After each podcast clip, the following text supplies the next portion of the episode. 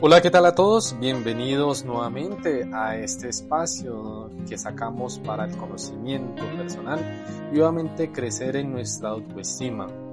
Teniendo presente este preámbulo y siguiendo con nuestra dinámica de la relación que hacemos con canciones desde la psicología, nuestro diario vivir y obviamente llegar a esa introspección Hoy quiero que tengamos en cuenta esta canción, de la cual vamos a escuchar solo un fragmento, Bailando con el viento, de Alice de Izalco. Esta canción hace parte de un grupo de canciones que me gustan, pero en esta en especial es quizás porque podemos escucharla perfectamente y sentir lo que el autor está tratando de transmitir en esa relación del tema que hoy precisamente vamos a hablar de esa canción de el apego que nosotros lastimosamente hemos sufrido de alguna situación, ya sea apego de una herida de amor, un apego de alguna situación especial y que hemos desarrollado a lo largo del tiempo y hemos aprendido a relacionarnos sin llegar a expresar esta vulnerabilidad real que tenemos y adquirir unas experiencias del pasado para poder llegar al punto de funcionar de una mejor manera en nuestra vida. En este orden de ideas y teniendo presente el manejo que tenemos que darle a nuestros apegos, tenemos que entender esto, dónde se genera, cómo se genera. Y aquí va lo que tenemos que tener presente. La personalidad en el ser humano, su modo de actuar, su modo de relacionarse y expresar emociones, incluso en la futura elección de una pareja, está relacionada de una manera tan, tan potente que se vuelve en un apego que se ha desarrollado desde la infancia. Ojo con esto, entre padres o el personaje. Entonces vamos a tratar de obviamente desde nuestro corto tiempo mostrar qué es el apego, qué tipos de apegos. Hay un autor que habla mucho de esos apegos, John Bowlby, y habla de las implicaciones que tienen en la vida posterior de la persona y cuáles son entonces sus comportamientos en cada uno de los estilos de apegos en relaciones incluso íntimas o escogencia de pareja. Entonces, el apego debemos tenerlo presente que es un vínculo afectivo donde se establece desde los primeros momentos de la vida. Y este apego desde la infancia se relaciona principalmente desde dos momentos. Un sistema exploratorio, el cual es donde el infante, al contactar con el ambiente físico, desde los sentidos, y desde el afiliativo, es decir, desde la afiliación que tiene con otras personas. Entonces, ¿cómo se establece un apego? En el transcurso del primer año, hay un vínculo de afecto, de apego hacia la persona más cercana en el contacto constante y aparece el miedo ante los desconocidos. Por eso es que el bebé llora cuando lo toma otra persona. El apego entonces es el encargado de proporcionar la seguridad al infante, o sea, a nosotros cuando éramos pequeños en situaciones de amenaza. Entonces este apego es un apego seguro, un apego que nos permite de alguna manera relacionarnos con otros pero con una tranquilidad.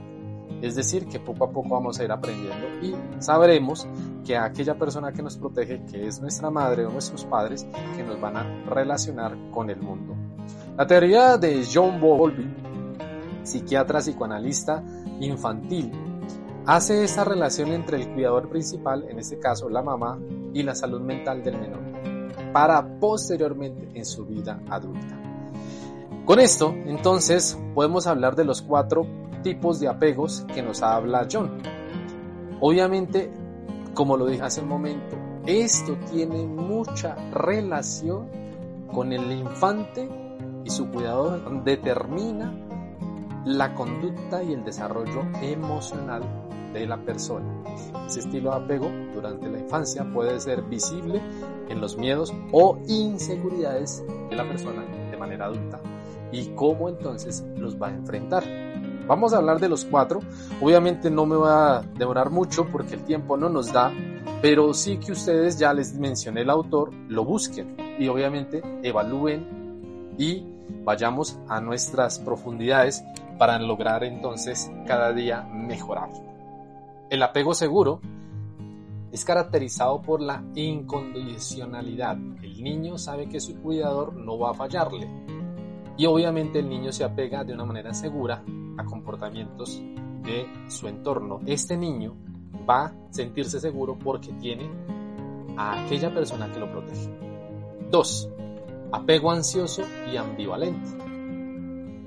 La ambivalencia significa en el expresar las emociones o sentimientos contrapuestos, la cuales pues podremos decir que frecuentemente genera angustia. Por eso, en el caso del apego ansioso ambivalente, el niño no confía en sus cuidadores y tiene una sensación constante de inseguridad. Ojo con esto, si tenemos inseguridades.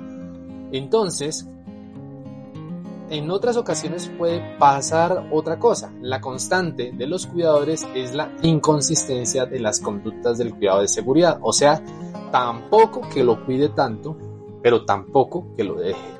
Entonces estas emociones pueden llegar a que el apego sea con miedo, angustia y las relaciones van a ser de separaciones constantes. Entonces, tener una seguridad, estas personas buscan un apego a una persona que les muestre esa seguridad. Entonces, este apego ansioso ambivalente es una sensación de temor a que su pareja no los desee realmente, que estas son las consecuencias de una dependencia emocional en la persona ya cuando llega a ser adulta. El apego, por tercero, evitativo. Son niños que este es de una manera totalmente contraria. Han asumido que no pueden contar con sus cuidadores, lo cual les provoca un sufrimiento.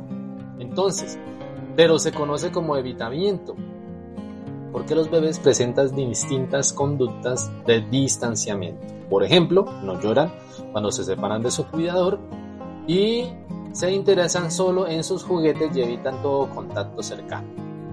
Esto en la edad adulta se producen sentimientos de rechazo eh, de la intimidad con otros y la dificultad de una relación. Por ejemplo, las parejas que éstas echan en falta más la intimidad en la interacción. Y por último, el apego desorganizado. Es una mezcla entre el apego ansioso y el evitativo. Esto en el infante presenta comportamientos contradictorios, inadecuados. Hay quienes lo traducen como una carencia total de apego. Entonces, en el adulto, evitan la intimidad, no, no han encontrado una forma de gestionar las emociones, por lo que genera un desbordamiento emocional de su carácter negativo e impide a la persona, al ya adulto, la expresión de emociones positivas. Desde adultos, entonces allí las personas una alta carga de frustración e ira. no se sienten queridas y parece que se sienten rechazadas por todas las relaciones desde el fondo de sus mayores anhelos. En otros casos, este tipo de apegos es encontrarse en el fondo de las relaciones conflictivas. ¿Y cómo cambiar esto? Les recomiendo un libro importante que se llama ¿Quién se ha llevado mi queso? que básicamente trata de una manera caricaturesca esta relación de los apegos. Entonces, si el apego en una persona se vuelve en unas relaciones de amistades, laborales, de pareja, que también influyen, entonces debemos entender que estas figuras de apego es necesario empezar a buscar cuáles son esos vínculos que nos llevaron a tener estos apegos. Es un aprender y desaprender desde encontrar ese apego seguro que se proporciona en una pareja y obviamente en relaciones interpersonales. En todo caso, debemos tener la importancia de estrategias, se lo he dicho en muchas otras ocasiones, y es conveniente generar seguridad en nosotros mismos. Por eso, cada uno de nosotros debemos seguir adelante en nuestro caminar.